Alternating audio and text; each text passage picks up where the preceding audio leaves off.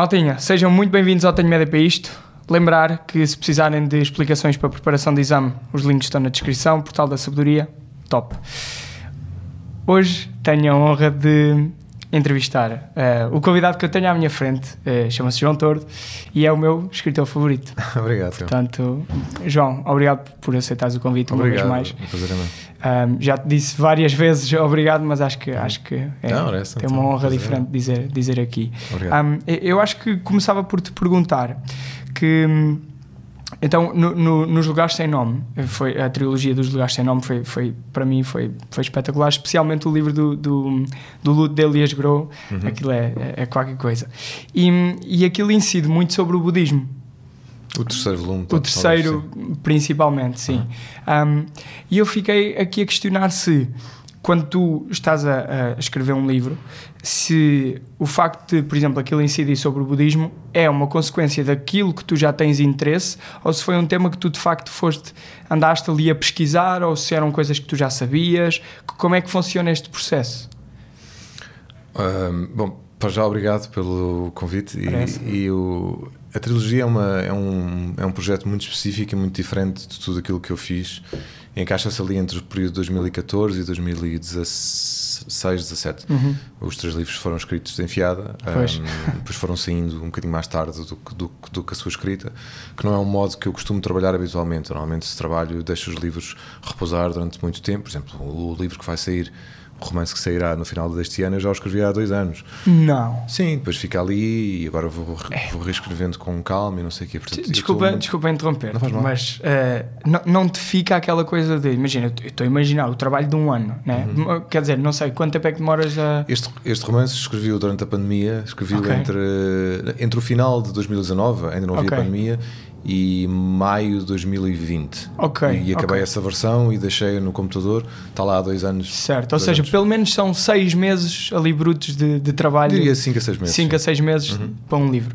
Pá, no fim, aquilo deve ser uma sensação de ok, está feito, boa, conquista. Uhum. Não te dá aquela pronto, agora isto tem que sair. Como é que tu consegues ficar com esse? Não, não quer dizer, antes, antes dava, quando eu era mais novo e, e, nunca, e tinha publicado poucos livros, ou mesmo nenhum, okay. aí tens essa ansiedade de publicar porque queres, queres mostrar, é, é? queres mostrar o que é? fazes. Agora, quando chegas a uma, a uma, idade em que já tens quase 20 ou 20 livros publicados, já não tens essa, essa energia, já não dá para aí. Dá, dá é, é mais uma questão de. Uh, ficas mais resguardado e mais tranquilo uh, e dás tempo às coisas para elas, uhum. para elas de certa maneira amadurecerem. Certo. É como tudo na vida, não é? Nós, nós quando temos 20 anos somos, somos muito impulsivos e aos 47 epá, a impulsividade mitigou-se não é? Não, e, e, já não és já não precisas das coisas para amanhã, percebes? Mas não corres o risco, uh, estou eu aqui a pensar, não é? Uhum. Não corres o risco de Desinteressar-te. Desinteressares, dois anos depois, pá, este livro já não faz sentido. Às vezes acontece, mas não, mas não é tão comum. O que acontece mais comumente é olho para o livro agora, como estou agora a reescrevê-lo para ele sair no outono, uh, e penso que posso melhorá-lo, mas que gosto muito do que, do que está ali. Ok, boa. Portanto, normalmente acontece isso. Acho que tem coisas muito boas, mas precisa de ser melhorado. E, portanto, por isso é que eu deixo o livro repousar durante muito tempo e depois volto, e depois volto a ele. Mas no caso da trilogia, como tu estavas a, a mencionar, um, foi um projeto muito específico sobre. Uh, que aborda um tema difícil, que é o, que é o tema do, da espiritualidade, uhum. de, de, Deus, da nossa relação com, uh, com, com, com, o que não está visível. Não é? e, e daí a trilogia dos lugares sem nome, porque é um. Começou por uma ilha que sem nome, uhum. depois passa para uma cidade que sem nome, e no, e no terceiro volume é quase que um, que um, que um país sem nome. É? e, e e foi a única vez que eu abandonei completamente o meu lado realista, que eu tenho um lado muito realista nos romances, um, e me deixei levar assim por uma coisa diferente. Uhum. Se, se, eu acho que é o meu melhor trabalho, não sei, acho que não, acho, acho, acho que já fiz coisas melhores depois disso, mas acho que é um período muito específico da minha, do meu percurso e, e, e daí se calhar há pessoas que gostam muito e há pessoas que não gostam tanto. Agora, em relação ao à pesquisa. budismo e à pesquisa, uh, tens budismo, mas também mas também tens o cristianismo e também tens o ateísmo e uhum. também tens o ponto de vista agnóstico. Também, eu, acho, eu, acho, eu acho que é um livro sobre. São três livros sobre a relação de várias personagens, que no fundo são só uma, uh, com o absoluto, não é? com, com o, o que é que está para lá uh, disto que se vê, e, e, e, nesse sentido acabam por ser romances uh, quase espirituais, não é? Mas, Sim, mas não, sem dúvida. Mas com personagens, não, é? não, não são, não são aulas, nem são lições, nem é pedagogia, não sou, não, não sou professor. Nem sou Sim, só que ao mesmo tempo, imagina, eu senti que tu acabaste por ir incutindo ali conceitos, eh, quase uma explicação teórica, muitas vezes destas, destas várias vertentes, seja do budismo, mesmo o cristianismo, algumas coisas falaste, sim. Um, e isso exigiu-te uma pesquisa ou foi na base de tu já sabias aquilo porque já, já era algo que tu lias com, com interesse? Olha, o budismo é, é, é, é, uma prática, não é uma teoria. Não, não há, o, os sermões do Buda foram, foram registados oralmente e, e passaram de mão em mão até desde, desde 600 anos antes de Cristo até hoje. Portanto, foi, passou muito tempo e não há nada escrito propriamente dito. Uh, portanto, não é uma teoria, é, um, é um, uma prática que tu podes adaptar ou não. Que eu, durante algum tempo, uh, adoptei okay. também como prática diária e depois às tantas abandonei porque o, o budismo na sua vertente mais, uh, mais séria, mais uh, mais compenetrada é incompatível com a vida do dia a dia. Pois. Basicamente, se tu abdicares e, e de toda a sede, não é? de, toda a sede no sentido de, de querer, não é? Sim. O budismo aponta para uma, uma falha fundamental do ser humano em, em, que diz que o problema não está nas coisas que queres, o problema está, o busilio está no próprio querer. Certo. E isso é uma coisa tramada, não é? Quando é. uma pessoa percebe, então, mas isso implica a cessação de todos os teus movimentos de, de, tentar agarrar coisas e afastar outras, não é? Uhum. Isso, e, é uma, e é uma prática que às tantas te leva a um lugar radical e eu percebi muito rapidamente que não queria viver nesse lugar. Eu gosto de viver num, num lugar bem humano em que a minha prática meditativa hoje em dia é pá, tipo, tentar pagar as contas a tempo. Sim. É uma prática meditativa muito, sim, sim, muito engraçada que às vezes uma pessoa pensa, pá, mas eu esqueci de pagar a conta é, do gás, da eletricidade, não sei o quê, mas pensei, pá, porquê? Porque eu não meditei acerca do assunto, claro. né? deixei passar. Sem dúvida. Então, a minha prática meditativa está muito mais ligada com o dia a dia e com as situações de. Uh, mais mundanas. Sim, e também de perceber que faz, faz, faz parte da constituição humana, ou pelo menos da minha constituição e também da, daquela que eu observo nos outros, termos uma, uma esperança quase disparatada num mundo que não existe. Uhum. Vou tentar explicar. Eu, eu, neste momento, não posso guiar porque estou com o ombro assim, né? claro. mas, uh, uh, mas há, eu tenho carta de condução há 30 anos, desde, desde os 18, né? Uh, e todos os, sempre que, que, me meto à estrada, eu vou para o A5 ou para o IC19, bom, quando, quando, quando, quando o dia me quer mal, vou para o IC19, que é a pior estrada do país, uh, e todos os dias me deparo com Uh, os atropelos dos outros condutores, com, com, com, com, as coisas todas que se passam na estrada que nos deixam raivosos. Uhum. Pá, as pessoas, quando estão no carro, é talvez o lugar do seu dia em que ficam mais irritadas. Sim, sim. E eu, há 30 anos, que tenho essa ira. e quando me ponho a pensar nisso, penso, então, mas algum dia isto foi diferente? Tipo, algum dia eu saí de casa e fui para a estrada e a coisa não. Como se não te irritasse, algum sim, dia não te irritou. Sim, é? exatamente. E, quando tu, e quando eu penso nisto, durante muitos anos pensei, pá, não, porque eu sou um gajo negativo, sou um gajo pessimista, etc. E depois percebi às tantas, com idade e com maturidade, que eu não sou pessimista, eu sou um otimista selvagem. Ou seja, eu tenho uma crença absolutamente ridícula no mundo em que as estradas estão milagrosamente vazias, em que os condutores são todos porreiríssimos comigo, em que toda a gente anda super ordenado. Ou seja, o problema é a tua expectativa do que Exato. vais encontrar. E havia um filósofo que era o Hecate de Rhodes, que era um, que era um tipo muito esperto, que, que, que já dizia 400 anos antes de Cristo que uh, o problema é a expectativa, porque, uh, aliás, ele até usava a palavra esperança. Ele diz que ah. quanto, quanto, quanto mais esperança nós temos, mais medo traz. Certo. E portanto aí começa-se a ver uh, mais ou menos a maneira como. Um, Uh, na verdade, uh, eu sou um bocadinho o contrário daquilo que eu achava que era. Né? Tenho, tenho este otimismo num mundo que de facto não está aí, uhum. uh, em que os cães nunca ladram, em que os vizinhos são sempre simpáticos, em que as coisas me correm todas bem e todos os dias me deparo com a realidade, que é às vezes eu caio no ski e, e o ombro desloca-se, e os meus vizinhos às vezes são mal educados e os condutores são sempre a mesma porcaria, e eu também, não é? Eu acho, eu acho que, isso, que, os, que o, a procura da espiritualidade, que é um bocadinho o tema desta trilogia, desemboca depois no, na, na, na, ideia de que a verdadeira espiritualidade é, como, é, é estar no mundo da maneira da, da melhor maneira possível e ao mesmo tempo com, com as expectativas cada vez mais baixinhas, que é, que é, uma coisa que eu acho que faz muito bem a toda a gente e a mim também. tu, tu, mencionaste aí uma, uma, uma, coisa muito interessante que é. Uh, por exemplo, estavas a mencionar o exemplo do trânsito uhum. em que vês, vês várias coisas a acontecer não é? e depois neste ponto de observador.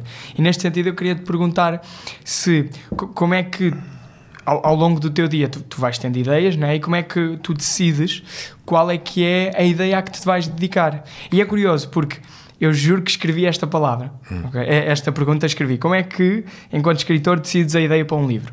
E eu, de seguida, levantei-me, fui ao meu quarto, fui à prateleira e fui buscar o manual de sobrevivência do escritor. Uhum. E eu abri uma palavra, uma página ao calhas, porque eu só ia abrir o índice, mas abri uma página ao calhas e uh, a página dizia isto. Um, é precisamente isto que eu tento fazer: olhar para a vida com a perspectiva de descobrir o buraco da agulha, o lugar através do qual entra a possibilidade de uma história. Por vezes ando distraído, noutras alguma coisa me desperta a atenção. Hum. Ou seja, de algum modo o que tu estavas a fazer ali nesta, nesta passagem era uh, quase a mostrar como é que tu vais desenvolvendo uma ideia. Mas depois, aqui a minha pergunta é tu até podes desenvolver uma, duas, três, cinco, né? mas tendo em conta que, que um livro te demora cinco, seis meses a, a, a, fazer, tem que ser algo que tu estejas de facto comprometido, tem que ser um tema que tu sabes que daqui a duas semanas não te vais fartar dele. Como é que acontece esta decisão? Olha, eu acho que muito, muito antes, antes de ir a isso, só, só para terminar o, o raciocínio de, de há pouco, que era um, que tinha a ver com isto. Uh, muito, muito do que eu acho que faço no, para, para, que me serve a literatura uh, ou para que me serve esta, esta, esta coisa de contar histórias, personagens e entregar-me ao processo de um livro é transformar aquela esta raiva do cotidiano em tristeza e em hum. melancolia, que é um, um ponto de vista muito mais saudável. É estranho, uhum. porque nós, nós associamos a melancolia e a tristeza a estados, a estados, a estados negativos. Uhum. Mas, do meu, do meu ponto de vista, são, são estados absolutamente positivos, porque quando eu estou triste e melancólico com as realidades sombrias que a vida me vai apresentando, já não estou em raiva. Yeah. E a ira é muito pior do que a melancolia e a tristeza. E não há maneira de. de, de claro, tu, tu, podes ter, ter dias alegres, eu tenho dias alegres, tenho dias em que estou melhor que outros, etc. Mas quando, quando confrontado com o resultado final desta experiência de estar vivo, que é a morte, Mas, pois, não há maneira de fugir a isso. Ah. E quanto mais os anos passam, mais tu vais tendo a perspectiva disso, porque os teus entes queridos morrem, porque uhum. tu próprio, o, o corpo começa a dar-te sinais de que já não é aquilo que era, a, a tua cabeça começa a produzir, a produzir esquecimentos e apagões, e, ah, apagões não, mas, mas, mas pequenos, pequenos buracos e fissuras né, uhum. naquilo que era o, a consciência do real, a partir desse momento começas a perceber que estás-te a aproximar de um lugar qualquer e como é que tu vives com isto, não é? Portanto, isso, isso é, um, isso é o, o tema de um ensaio que vai sair agora na primavera que tem a ver com, este tema, precisamente a morte. Okay. Uh, mas, mas, é um ensaio cómico também uhum. ao mesmo tempo e um, um, um bocadinho divertido. Sobre... Eu, acho isso muito interessante nos teus livros, que é, às vezes o livro é extremamente melancólico, mas depois tens um ou dois pontos que fazes o leitor, tipo, dá, dá mesmo uma gargalhada, sabes, de vez em quando, com coisas, coisas é muito é simples, que sim, que, sim. Epá, que, é, que é muito interessante. Mas para responder à tua ideia, à, à, à tua pergunta acerca das ideias, é precisamente assim, é, é como está, está, descrito no livro. Vou-te dar um exemplo assim mais recente, talvez. Um, eu há uns anos tive uma ideia para um livro, diria que estava para aí em 2014, 2015, em que um dia acordei de manhã e pensei assim. Um, gostava de escrever um livro sobre. Aliás, não diria que pensei, diria que quando acordei a ideia estava lá, que é, mais, que é mais isso. Gostava de escrever um livro sobre um rapaz na escola secundária que se apaixona por uma colega e a primeira vez que fazem amor ela morre. Pá, é uma ideia macabra, não é? Uma ideia, uma ideia que, não, eu, que eu durante muito tempo pensei, não, não, não, posso escrever um livro assim, porque ninguém vai querer ler isto, não é? Uh, mas a verdade é que as ideias são mesmo esses buracos da agulha, porque eu sou um advogado de acusação bastante, uh, bastante competente das minhas próprias ideias e, e, e são aquelas que sobrevivem, que eu, porque eu vou dizendo à, à, à, grande maioria delas: não, tu não serves, não serves, não serves, e elas morrem por ali. Mas depois há ideias que vão ficando ao longo dos meses, ao longo dos anos, uma pessoa pensa nelas, lembra-se delas, elas vêm à memória, e essa era uma, era, uma ideia que tinha ficado comigo. Mas eu não tinha ainda as personagens, e portanto a observação do real. Uh, de uma certa maneira, de uma perspectiva de um escritor e não apenas de um de um cidadão que não, que não tem por, por, por objetivo este, este ofício, uhum. um, obriga-nos a ver coisas que de, de, outro modo não estariam lá. Não é? eu, eu, durante vários anos vivi num, com o prédio em frente ao meu, a, a, a, morava uma família com três filhas gêmeas. Já conheces esta história? É, sim, por causa da felicidade, não é? Ah, claro, claro, claro. Culminou nesse, nesse livro, não é? Sim, e, e essas três miúdas eram a atração do bairro, porque opa, já, é, já é pouco muito ver gêmeos idênticos na rua, quanto mais três. Ok, essa parte não sabia. Okay. É, e, e, as três miúdas andavam para ali, pelo bairro, com a mãe, para trás e para a frente.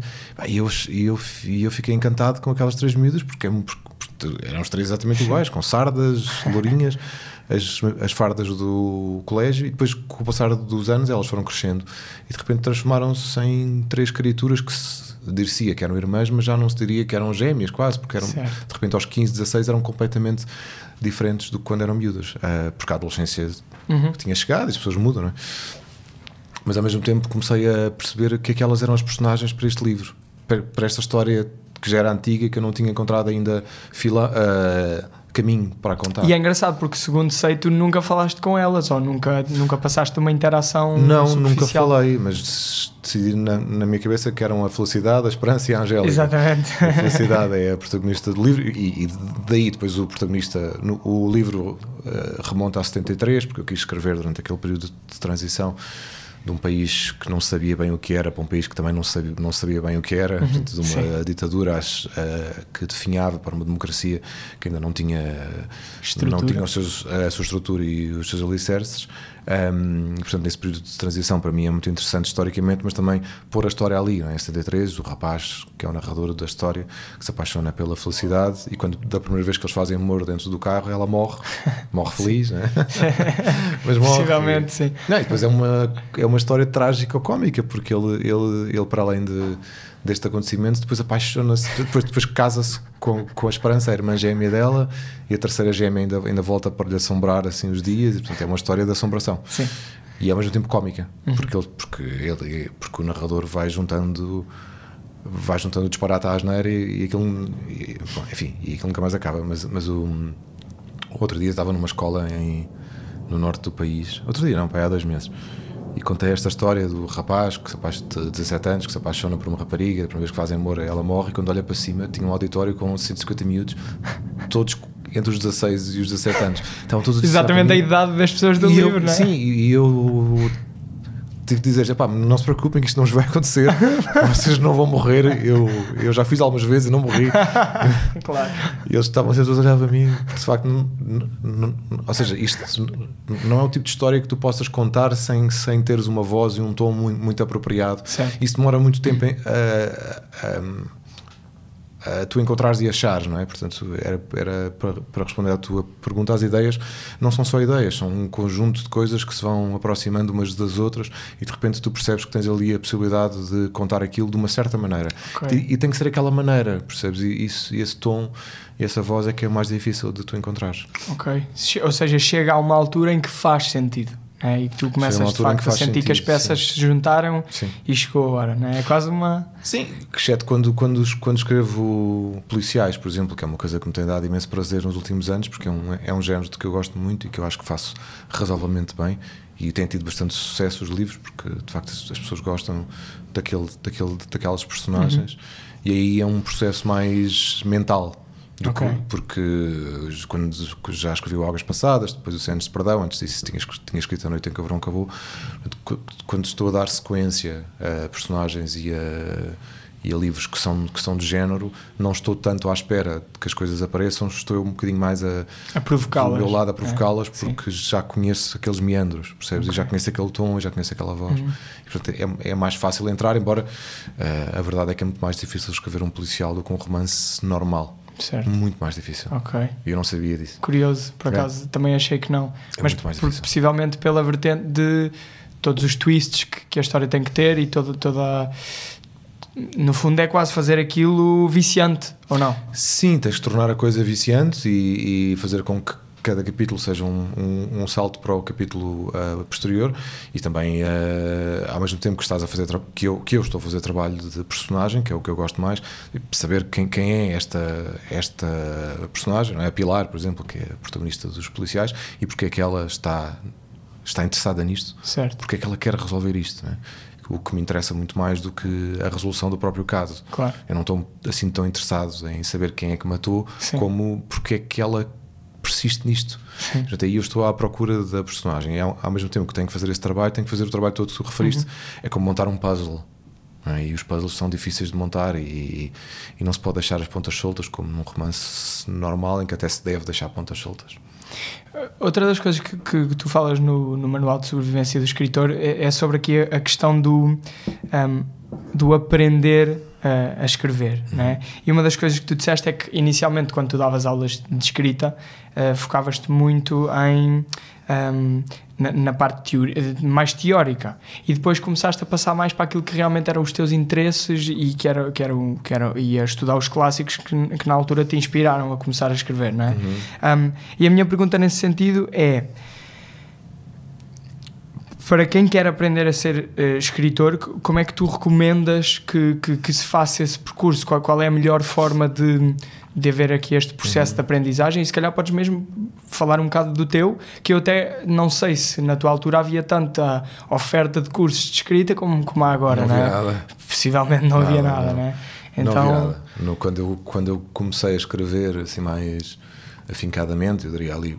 Eu sempre escrevi, mas, mas comecei a escrever coisas um bocadinho mais que se pudessem ler a partir dos 15, 16 anos não havia nada, nada.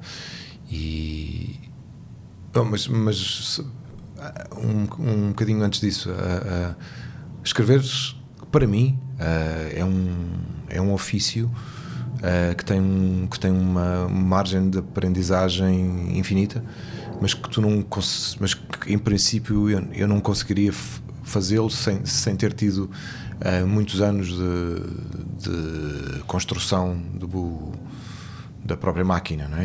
O, o, que, o, que, o que eu quero dizer com isto é que um, escrever é, é, um, é, algo que quase, quase toda a gente faz. Uhum. Todos nós mandamos e-mails, SMS, mensagens de texto, WhatsApp, essas uhum. coisas todas.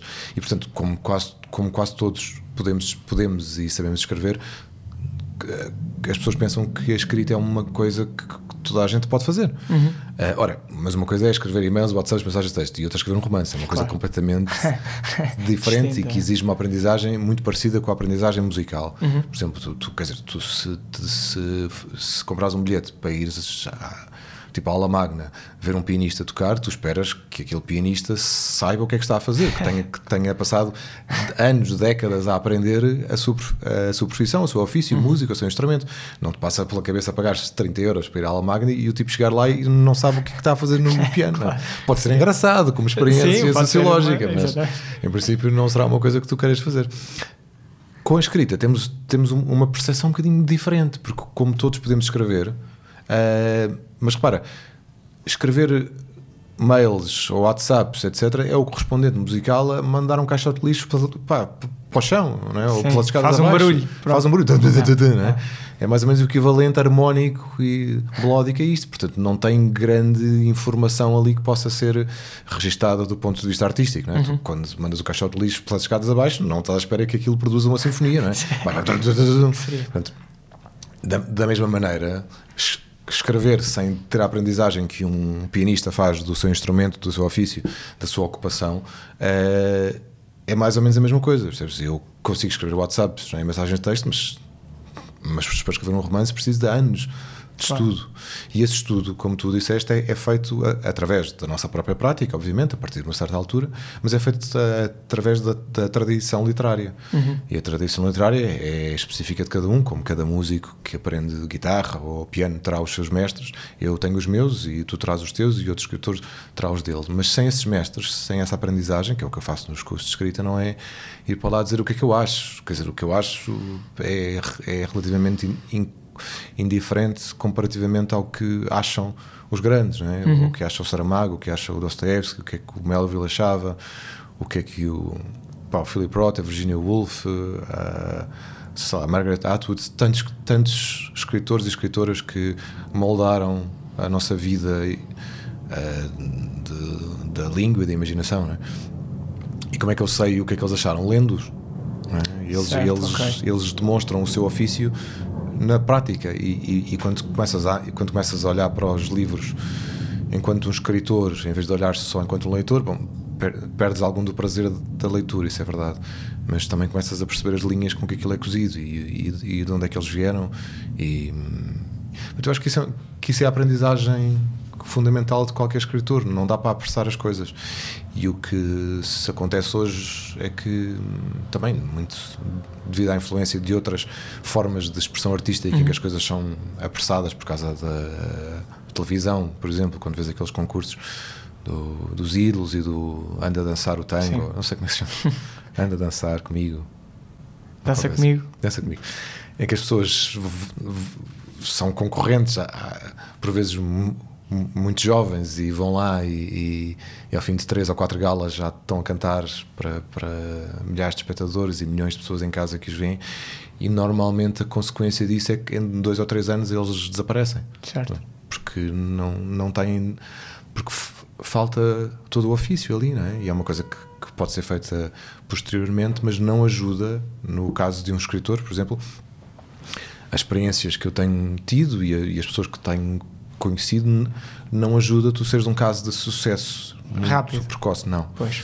porque de certo modo isso trava a tua aprendizagem percebes? Isso, isso é uma coisa estranha de se dizer mas é mas no, no meu caso foi a, a pura verdade eu, eu comecei a publicar em 2000 e- já não sei se foi 3 ou 4 quase 20 anos é? e o meu primeiro livro ahm, pá, vendeu tipo 700 exemplares ao longo do ano o que é, o que é muito pouco na altura era muito pouco e, e- e o segundo livro também não vendeu nada por aí além e o terceiro pronto já vendeu um bocadinho mais etc mas, mas foi um percurso muito lento percebes eu não eu não não cheguei a se- ser literária de maneira bombástica nem espetacular nem foi foi foi foi muito lento muito devagar e, e conquistando os leitores livro a livro viagem a viagem palestra a palestra né, conversa a conversa biblioteca a biblioteca que é uma coisa que eu faço muito E agora podcast a podcast. podcast a podcast. Portanto, foi um processo muito lento e eu acho que para mim era o único processo possível, porque eu, ao mesmo tempo que fui escrevendo muito, fui também aprendendo muito com os erros e com as coisas que eu não. Que eu não com, com- as áreas que, que, que não são a minha área de a, a- a minha área a, a minha praia não é? Uhum. E essa aprendizagem foi feita ao longo do tempo. Ora, se eu tivesse sido um caso de sucesso enorme ao primeiro ou ao segundo livro, estou em crer que talvez esta aprendizagem não tivesse acontecido, ou Certo. tivesse demorado muito mais tempo. Por isso é que eu acho que a frustração e o fracasso sim, eh, do- dos primeiros anos ehm, é uma boa experiência. É uma boa base, não é? É uma boa experiência, é, é estranho, não é? Porque uma pessoa quer ter sucesso e depois percebe que ah, quando se aprende é, com o sucesso aprende-se muito pouco. Uhum. Ou seja, Ou quase nada. com o sucesso rápido, pelo não, menos. desculpa, é? há uma coisa que, se- que, que tu chegas a aprender com, ah, com o sucesso, que é, que é teres gratidão pelas pessoas que te leem. Ok. E isso é uma coisa que eu, que eu tenho percebido nos últimos, diria, 10 anos, Uhum. eh, em que comecei a manifestar a minha responsabilidade de pagar essa dívida, indo sempre que me pedem para ir e, e sempre que me é possível. Eh, por exemplo, ano passado, entre mar, março e junho, estive em 38 cidades. Pá, foi assim uma, uma turnê. Cheguei ao final e estava Exausto. exausto e cheio de Covid e não sei o quê. Mas vale a pena, percebes? Porque ir eh, ter com os leitores é uma expressão da minha gratidão, porque Uhum. são eles que me permitem escrever. Claro, Se eles não comprarem os meus livros e, e não gostarem, etc., eu não posso escrever. certo. Eu tenho que arranjar outro emprego e deixo de ser escritor. Sim. E por isso hum, diria que a minha relação com o sucesso é essa. Ok, es- esquece o sucesso, esquece lá que se as pessoas. Se, se se o meio literário ou jornalístico ou académico te, te gosta de ti ou não gosta de ti, isso não me interessa nada. O, o que me interessa no facto de os meus livros venderem é tenho esta, é esta comunidade de pessoas que me leem, que com os anos vai ficando cada vez maior, e estou-lhes imensamente grato. Ou seja, neste- nesta ideia de aprender, será então, resumindo aqui um pouco da, daquilo, tirando aqui a essência do que, do que de algum modo foste partilhando, é esta questão de ler os grandes clássicos, né? aprender de facto co- diretamente com, com os grandes, né? Ah, também ter esta paciência de ir aprendendo com os erros e de e, e também desfrutar e viajar um bocadinho na, na, na frustração e no erro, né? Ahm, ao mesmo tempo, depois há aqui outras questões. Isto é, isto é a questão mais Hum, se calhar do, do caminho da aprendizagem, mas depois há aqui também a questão da, da própria disciplina, que é co- como é que é a tua rotina de leitura e o que é que tu aconselhas que seja, segundo a tua experiência, naturalmente, né? claro que não é igual para todos, mas que seja uma boa, uma boa rotina de, de escrita para alguém que está a tentar iniciar eh, neste mundo. Sempre, sempre tendo em conta que, que, no fundo, o objetivo, o grande objetivo de trazer cá é este de, ok, está ali alguém a ver que quer ser escritor Ok.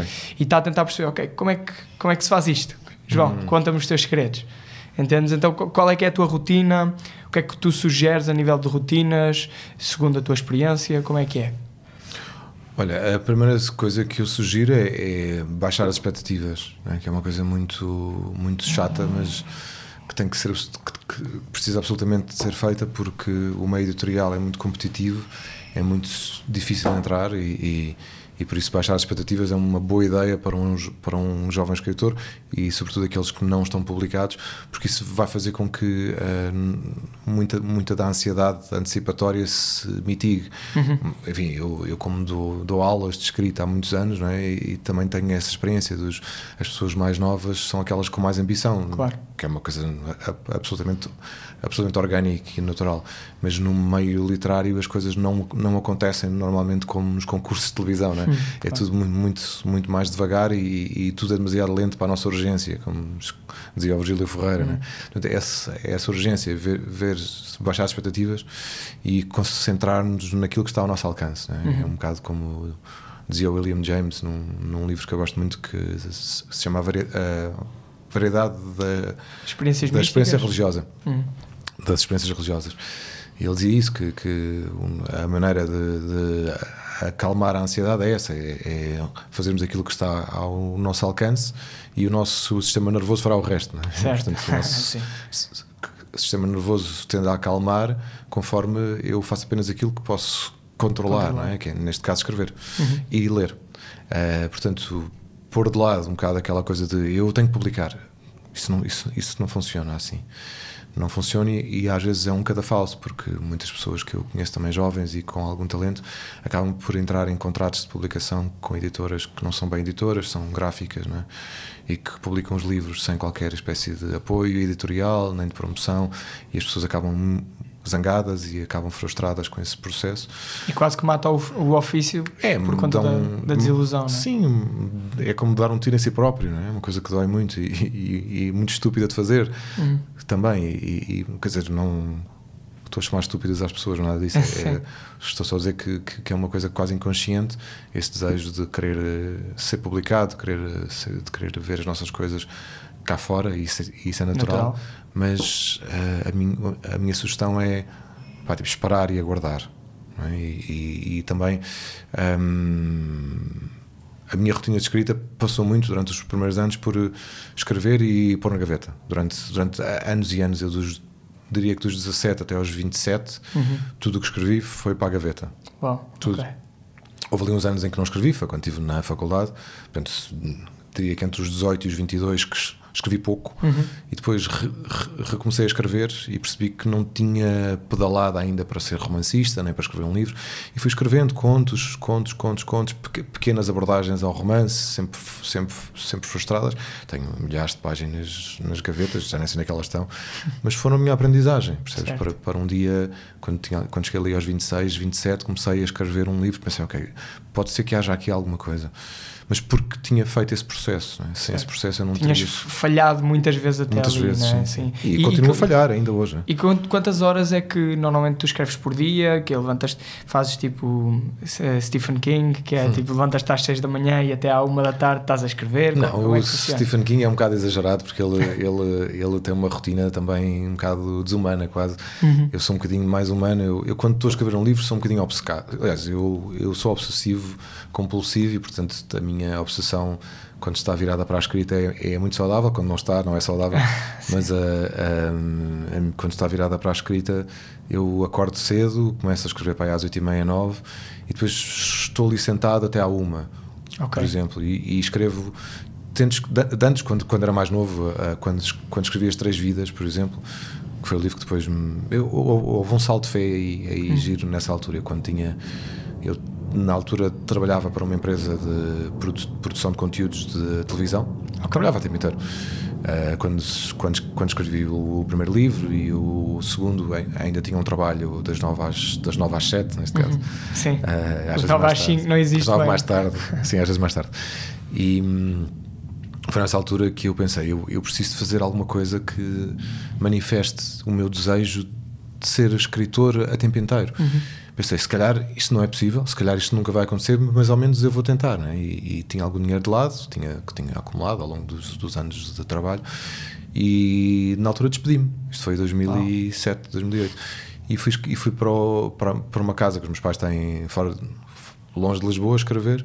Uh, e passei lá um inverno inteiro. Estive lá outubro, novembro, dezembro, janeiro, quatro ou cinco meses. E quando voltei para Lisboa, tinha um romance escrito que se chamava As Três Vidas, uh, que depois foi publicado. E nessa altura pensei, ok, agora vou, vou ter que começar a trabalhar outra vez como freelancer, ou vou ter que arranjar um trabalho. E de facto arranjei trabalhos de freelancer. Mas, mas no ano seguinte, o livro, o livro recebeu o Prémio Saramago. Portanto, foi uma espécie de Claro, isto não tem nada a ver com, com, com, com, uma, com o meu desejo, obviamente. Hum.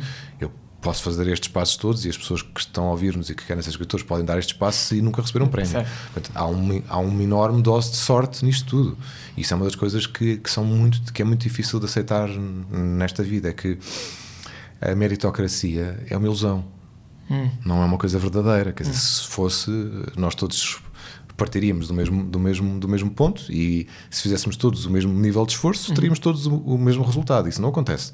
Uhum. Uh, tem tudo a ver com a nossa condição estrutural, com a nossa condição social e cultural, do meio uhum. onde crescemos, das possibilidades que os nossos pais nos dão, das, das possibilidades do sítio onde, onde vivermos nos darem acesso a livros, a estudos, a faculdades. Bom, não deixa de ter mérito por tudo o que tu fizeste até aqui, né? não quer dizer é Sim, é que esses não... passos sejam realmente uh, os certos para chegar onde tu chegaste. Não, é? não e também há, há um fator que, que, que, não pode ser uh, descontado e que a meritocracia não engloba, que é, por um lado, o acaso e a sorte, uhum. não é? Tu, precisas ter um bocadinho de sorte para claro. poder ser para poderes chegar a certos lugares uh, e, o, e a condição de onde vens. É? Uhum, é? eu, eu, eu, sou, um, eu sou um, um, um, homem que foi um miúdo que nasceu em Lisboa. Epá, tive acesso a livros, a bibliotecas, não é? tive acesso a um meio social e cultural que se calhar nem toda a gente tem, portanto claro. eu, eu cresci favorecido com isto. Uhum. E isto, portanto, é, é, é, não quer dizer que a minha fórmula funcione para toda a uhum. gente, porque não é fórmula nenhuma. O que significa é que se eu não der estes passos, isto não funciona mesmo. Certo. Exatamente. Ou seja, exatamente. se eu não fizer o tirocínio, se eu não passar pelos passos todos que o ofício me pede, ler muito, escrever muito, estudar os clássicos e os contemporâneos uh, e, e, ter um domínio bastante uh, eficaz da língua e, sobretudo, saber aprender eh, o beabá, que é uma coisa que às vezes eh, é esquecida na escrita, mas que na música se sabe bem. Não é? Por exemplo, os, os, professores de música, quando, quando vão ter com os alunos, uh, e os teóricos todos da música, dão um exemplo muito clássico do que é, que é uma composição. E falam no Parabéns a Você, que é uma okay. canção muito, super simples. Uh, são três ou quatro acordes, um deles de sétimo, se calhar, mas e depois, e depois uma progressão melódica que toda a gente sabe. Mas porquê que eles dão este exemplo? Porque é uma canção que um miúdo de 4 anos aprende e uma mulher de 100 ou homem de 100 nunca se esquece. E eu tenho este exemplo na família, eu tenho, eu tenho, tenho, tenho 8 sobrinhos e todos eles aos 3, 4 anos cantam cantam parabéns a você, nunca se esquecem, uhum. sabem, sabem as notas todas.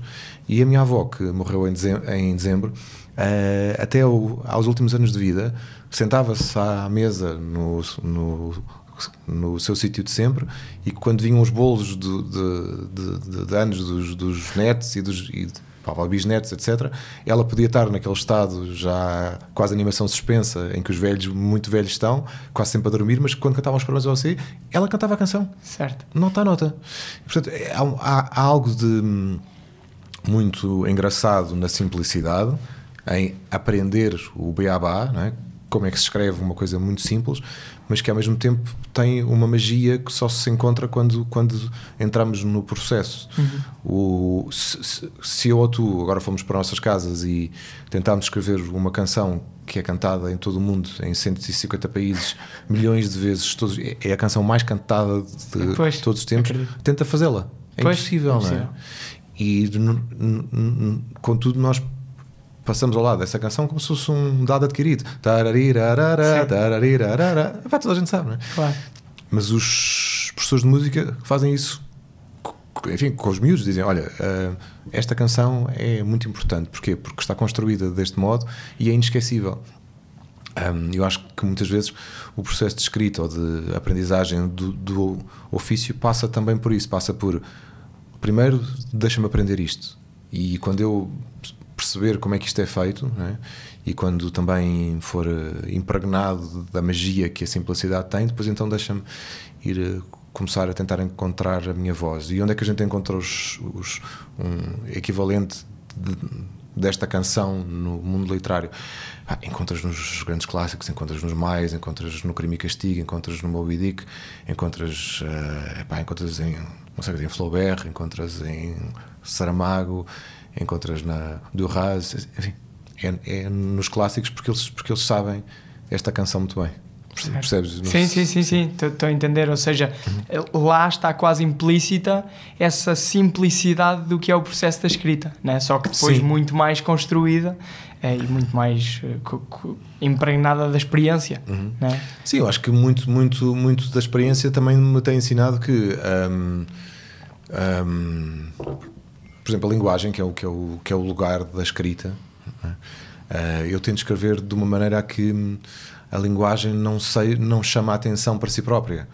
Ou seja, uma, tento, tento fazer com, com que, para mim, e só para mim, uhum. o que é importante nos meus livros é aquilo que eu senti quando li os primeiros romances que me apaixonaram. Por exemplo, O Crime e Castigo, uh, que já falei aqui. Sim.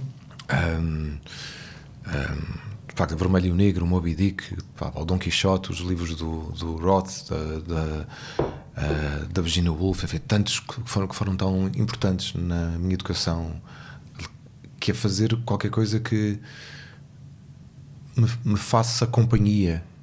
E não no sentido de me fazer companhia uh, para eu adormecer. Não, uhum. não é isso. Em, embora também seja uma experiência agradável ser, sim, uma, claro. pessoa, uma pessoa estar a ler um livro e facto de ser embalada, não é? Sim, mas também mas faz eu... diferença, ou seja, imagina, imagina um livro que tu lês duas páginas e paras.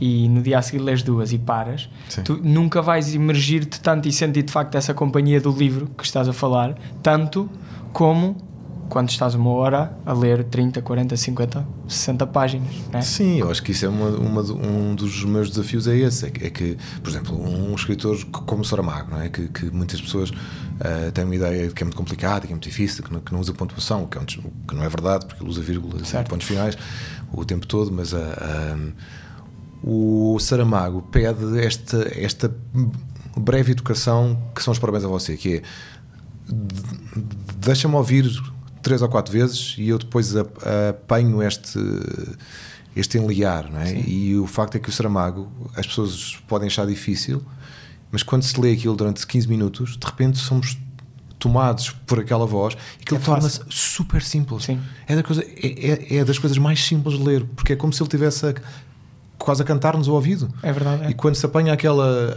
aquele ritmo, não é? E, e é, é que eu comparo tantas vezes a escrita literária à composição musical, o Saramago escreve, escreve sinfonias. Ah, completamente. E, começam, e essa companhia está tá mesmo lá implícita. Tá. Tipo, eu adoro quando ele fala, fala para o escritor. Sim, sim. adoro, adoro. É... Pronto, e isso é uma maneira de contar que eu acho que é só dele. Uhum e que ele encontrou ao fim de décadas de pois. trabalho. Não foi uma, como, como, muitas vezes se pensa que ele teve uma, uma espécie de, de pá, epifania aos 60 anos e tal, epifania e de repente começou a escrever. Não, claro. tu lês os, os, livros anteriores, não, os romances anteriores, uh, A Terra do Pecado, uh, Pá, de Levantado do Chão, etc. E percebes que ele não. Uh, e depois o Manual de Pintura e Caligrafia, percebes que o Saramago só chegou a ser o Saramago depois de décadas de trabalho. Décadas. Uhum. 60 anos de trabalho. Portanto, é muito, é, é muito curioso como, um, como isto é visto. Ah, depois tens outra, outro, outro lado do, dos, dos, dos escritores, e mais aqui em Portugal do que noutros países, diria eu, em que os escritores uh, acham que a literatura tem que ser uma coisa desafiante, não é? difícil, exigente, uh, que seja uma espécie de repto quase ao leitor e quanto menos o leitor perceber melhor e, ah, okay, sim, e aquela de certo modo, a apologia do difícil, uhum. que, é, que, é, uma coisa que eu não, que eu não estou nada. Que, que, para dizer, respeito, mas não estou nada interessado nisso. Uh, acho, acho, que, acho que a minha missão enquanto escritor, só para mim, de novo, uh, é tornar as coisas complexas o mais simples possíveis para pôr a melhor emoção possível ali, percebes? Para, para, que, para, que, para, que, para, para, para que um livro seja uma experiência emocional e não apenas de pensamento. Uh, isso, isso é que é o difícil de fazer, uhum. é? porque uh, talvez essa linha mais do difícil, é? da experiência de, de, dificuldade, que muitas vezes até, até afasta os leitores das páginas, percebes? Tem, tem como contraponto dizer-se que uh, ou, ou, ou, se faz isso ou nos, ou nos estamos a vender ao comércio ah, é? como se estivesses a escrever uh, de forma comercial para toda Sim, a gente poder E não tem nada a ver com aquilo. isso, percebes? Porque, porque muitos dos grandes escritores da, dos nossos tempos e de outros têm, têm, têm prosas simples, uh, efetivas, mas contam contam-te grandes, grandes histórias e grandes personagens que são o espelho daquilo que nós somos. Uhum por, pá, por exemplo, o Dostoevsky, né? Dostoevsky a sua escrita não é nada difícil. Não, não, não. É, no entanto, as histórias simples, são inacreditavelmente profundas, profundas não é? poderosas e belas, porque ele está a contar-nos aquilo que nós somos. Uhum. E, de novo, o Saramago, não é? aquela coisa de que ela é difícil. Sim. Não é nada difícil. Eu acho que o Saramago dá essa ideia que... pela, pelo tipo de escrita que ele tem, não é? Uh, o, o, tal facto de só usar vírgulas e, e pontos finais e aquilo fica assim, uhum. um, às vezes parece um bocado assustador, mas é, é, como tu dizes, começas a ler e de repente isto não é nada, não é nada difícil. Nada, nada. E, e, e, nesse sentido, então, é um dos conselhos que tu também deixas que é optar por essa simplicidade? Não acho que seja para toda a gente, acho, acho que cada escritor é um, é um caso e acho que essa simplicidade tem, a palavra simples tem uma conotação negativa. É? Ah, isso, isso, é muito simples. Pois. Mas não é isso que eu quero dizer. O que eu quero dizer é um, a partir do momento em que tu consegues que a voz que, que está ali presente deixe, deixe de tentar ser mais inteligente do que o próprio do que a pessoa que, que, que a está a ouvir ou a ler. É? Uh, conseguiste criar um espaço muito interessante que se, que se chama o espaço empático. Certo. E quando eu digo empatia, não, não estou a dizer uh, empatia no sentido moderno, em que empatia, enfim, é fácil uma pessoa dizer que tem empatia pelas pessoas de quem gosta. Uh, empatia, no sentido aristotélico, grego, uh, significa estar presente a coisas que nos causam profunda aversão. É estranho, não é? Este sentido Sim. original. Mas quando tu, vês, quando tu olhas para a tragédia grega, só pode-se querer dizer isso, porque quando, quando, olhas para uma história como a, como a de Édipo, Édipo que mata o pai e apaixona-se pela mãe, uhum. como é que tu consegues ser estar identificado com aquela personagem? Tu não consegues, tu podes não te identificar com os seus atos, mas consegues, consegues identificar-te no, no sentido empático das emoções. Uhum. Da mesma maneira, eh, talvez um exemplo mais contemporâneo e mais fácil seja Lolita do Nabokov. Uhum. Pá, Lolita é uma história de 400 e tal páginas narrada por um pedófilo. Por um homem de 40 e tal anos que está apaixonado por, por, uma rapariga de 13 e por causa dela faz todo o tipo de disparates possíveis, até no fim do livro assassinar o, o novo amante dela. Uhum. E o Humbert Humbert, quando te conta a história, uh, tu, se, se, se, não houver esse espaço da antiga empatia aristotélica em que tu, em que tu podes estar com as coisas que te causam aversão, uhum. porque embora os factos não te sejam acessíveis, ou seja, em, uh, não obstante tu nunca te, nunca te queres comportar daquela forma como aquela, a, a, aquela pessoa, podes sentir empatia pelas tuas emoções. Aliás, o crime e castigo é uma viagem completa castigo, sobre isso, não é? é, é. Estás, estás, no livro constantemente é a pensar. A página 50, ele, ele, à página 50 mata duas mulheres. Sim. Uma, Sim uma por, por desígnio, outra porque ela entrou no quarto. Né? e, e, como é que tu ficas com esta personagem durante 400 é. páginas? E esse é o desafio da grande literatura, a, a meu ver, não é? É, é, é tu encontrares este espaço cinzento em que não há julgamento, em que tu não estás no bem e no mal, no preto e no branco, no, na polarização das redes sociais, por exemplo, uhum. que, é, que, são muito isto, são preto, branco, sim, sim. não, gosto, não, não gosto. gosto é. E a literatura abre-te esse espaço de cala-te, yeah. ouve. Ouve e vê. É quase é, entrar é num, no campo da não dualidade, não é? Deixa-me deixa explorar Sim. um bocadinho dos dois lados. E por isso é que eu acho tantas vezes que as pessoas dizem que os livros fazem bem às pessoas, ou que a literatura faz falta, ou que os miúdos deviam ler, aquelas coisas todas que se ouvem, não é? Claro não me parece que seja para eles pensarem melhor, embora possa ser uma consequência disso. Para pensar melhor, pá, quer dizer, haverá outras ciências mais exatas, a filosofia, etc., ou menos exatas, mas, mas uh, eu, acho que, eu acho que a literatura não serve para pensar melhor só, serve para abrir este espaço, este espaço empático, em que eu posso estar 400 e, e tal páginas a ouvir a voz de um assassino ou de um pedófilo ou de uma pessoa de quem não gosto, uhum. percebes? E, e, e, isso é o e, e é engraçado, tu, tu já ouviste falar do conceito de echo chambers? Que é basicamente começares a, a, viver num mundo em que só vês coisas que gostas, não é? As redes sociais são um excelente exemplo, que é ah, claro. Eh, dão-te cada vez mais daquilo que tu gostas, não é? Pois. E há aqui um grande risco que é tu começares a não ter contacto com opiniões diferentes das tuas uhum. e tornas-te cada vez mais intolerante às opiniões diferentes das tuas e isso polariza cada vez mais a sociedade. E é como se a literatura fosse quase uma, uma união desta, desta polarização, né? Uhum. Acabar por te dar acesso a um mundo onde tu estás constantemente confrontado com muitas opiniões com as quais tu não concordas, mas começas a começa a explorar esse lado empático de uhum. ok, eu não concordo, mas entendo. Uhum. Né? Acho, que, é, acho que é um bocado por aí. Um, de, Deixa-me perguntar-te aqui na parte mais burocrática de, de, de, do ser escritor, na parte mais uh, humana da coisa, uh, é muito difícil uh, viver da escrita em, em, em, Portugal. Como é que é? E noutros países. Um, e noutros países também, não é? do modo geral. Não é igual. Não, é, não, é, não é fácil, não, não é? é Mas como é que funciona?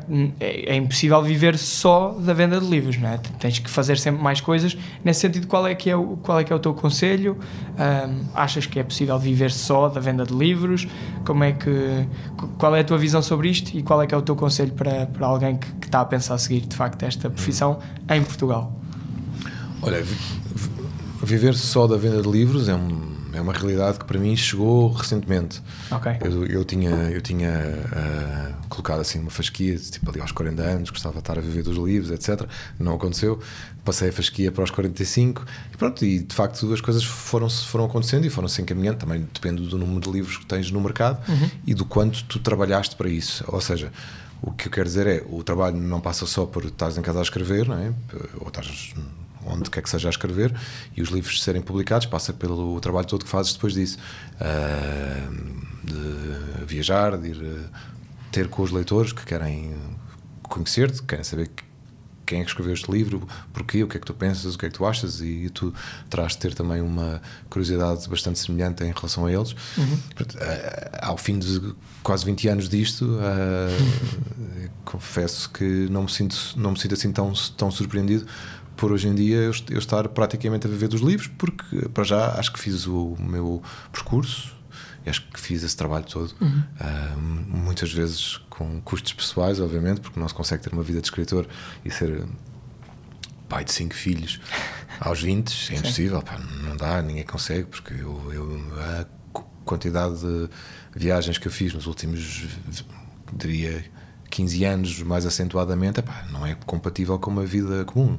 Certo. É? Portanto, Ou seja, com uma família. Com uma família, etc. Não é compatível. E, portanto, eu tive, tive que fazer escolhas, como toda a gente tem. Uhum. Um, mas como as fiz, uh, acabei por chegar aqui a este ponto em que. Também eu diria que. Um, a minha escrita e os meus livros uh, ocupam um espaço que não é muito habitual. Ou seja, é um espaço em que, em, em que há em que tu não estás no, no espaço da dificuldade, ou seja, do, dos autores mais têm mais fechados sobre si próprios e, e, mais obstinados com questões simbólicas e de linguagem, não sei o que, não sei o que mais. Eu estou num espaço em que a minha a minha preocupação é, é por um lado que, que, um, que, que a história e as personagens que estou a contar sejam fascinantes para mim uhum. e portanto por consequência para o leitor, porque claro, temos as mesmas características humanas, né? e por outro, construir narrativas com uma voz muito própria minha que os leitores consigam identificar. E uhum. eu acho que isso é o objetivo de qualquer escritor, é a longo prazo um leitor entrar numa livraria, abre um livro sem ver a capa e sabe que és tu. Eu acho, eu acho que esse ponto chegou Uhum. Em que não é, não, é, não é muito difícil perceber que, é, que um livro é um livro meu. Uhum. E isso é uma coisa que demorou muitos anos, uh, e, mas a partir desse momento tu sentes uma segurança muito, muito maior naquilo que estás a fazer.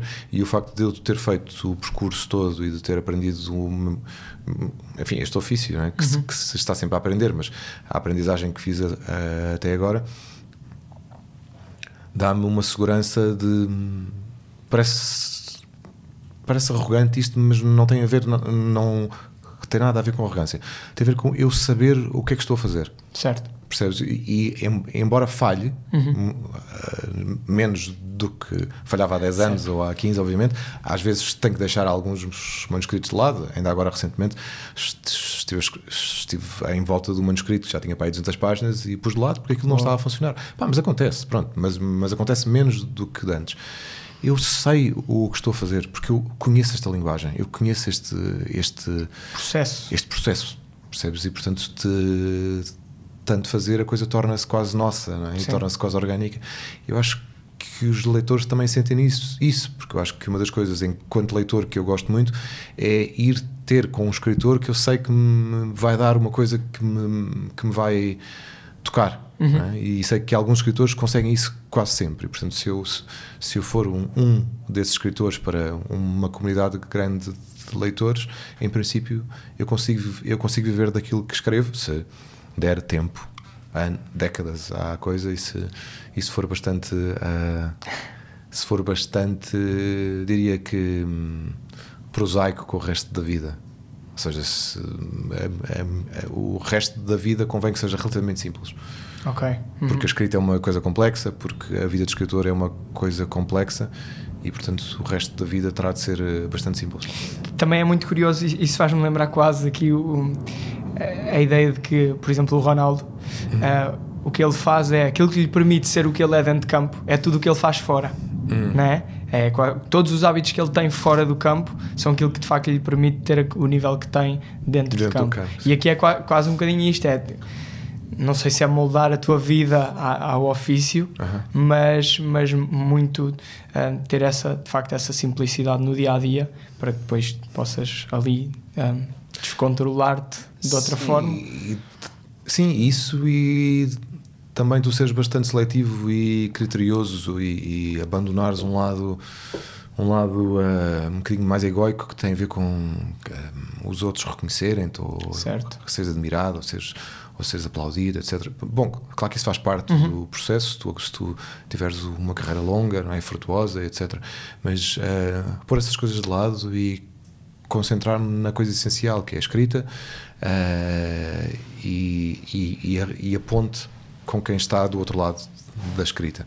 Para mim é fundamental. Eu acho, eu acho que, que muitos escritores e tal, realizadores de cinema até, e pintores e artistas têm, com todo o direito, uh, um, a noção de, de, que não, não querem estabelecer essa ponte. Uhum. Ou seja, que escrevem para si, okay. que, não, que não pensam nos outros enquanto escrevem, que, que isso não lhes interessa. Eu, eu, claro, como é óbvio, eu não estou a pensar eh, nas, nas pessoas que me leem enquanto escrevo, porque isso seria impensável, porque são milhares Sim. e eu não posso estar a pensar nelas, obviamente. Mas, uh, eh, um, mas tenho a preocupação, depois de cada livro, de deixá-lo sossegar, não é? Pousar e depois reconstruí-lo de um modo que seja um, que seja um serviço quase, uhum. Não, não sei explicar. N não um diria um serviço quase... uh, como um produto, mas, mas que, eu esteja, que eu esteja a servir um leitor. Certo, exatamente. Que eu a, a servir a audiência. Isto é, isto é muito estranho de se dizer porque uh, depois podemos cair naquela coisa, ah, mas isso não é arte, não sei o quê. Tá já não, não estou nada interessado no que é que é arte ou o que é que não é arte. Depois faz parte do meu processo isto, de, de tornar as coisas claras para mim e por consequência, torná-las mais claras para quem me está a ler. Deixa-me pegar no que estás a dizer e, e estamos a terminar, okay. mas queria-te uh, queria -te perguntar assim, de forma mais breve, mas quase condensando aquilo que, que, que estavas a dizer e o caminho que estavas a seguir. Um, quais é que seriam então três dicas assim, breves, diretas e simples, uhum. na medida do possível, um, para um, quem quer ser escritor? Quem está Mas ali a pensar. Ou, ou... práticas, sim. Práticas. Uh, Podes, se quiseres, podes dar mais e, e, fazer um misto entre práticas e entre quase, sei lá, psicológicas, emocionais, okay. o que tu achar, existenciais. emocionais, nós já falámos muito. Sim, acabámos vou, por, por. Vou tentar ser mais prático então. Olha, acho que uma das coisas que, que um jovem escritor pode fazer é, é prestar atenção ao número de concursos que há pelo país fora. E há muitos. Uh, concursos literários das câmaras municipais, de, das juntas de freguesia, às vezes. Concursos enfim, mais nacionais, como os prémios, o Prémio Saramago, o Prémio Leia, uhum. os prémios não sei o quê, não sei o que mais. Uh, e esses, esses concursos são todos. Uma parte deles está aberta a inéditos. E muitos okay. escritores acabam por eh, encontrar o seu caminho para a publicação concorrendo a esses concursos. Pronto. Isso é uma das coisas práticas que, os, que o escritor que já tem um, um romance acabado, um manuscrito terminado, pode, pode fazer. A segunda coisa é é, é não se esquecer de que, de que, um, de que a escrita é um, é um processo de paciência, de, de, de, persistência, de estar uhum. ali todos os dias e de que se aquilo se, se não sair bem à primeira é o mais normal nem à segunda, nem à terceira, é? e portanto é preciso muito tempo até nós encontrarmos uma forma uh, que, se, que se adequa àquilo que estamos a tentar contar, e isso acaba por ser um, um, um fluxo ou dar-nos amplitude para escrevermos alguma coisa mais longa. Se o escritor quiser escrever romance, obviamente, porque há escritores de contos e há poetas, mas, mas eu já, já não meto tanto porque eu não percebo nada de poesia, ou percebo pouco.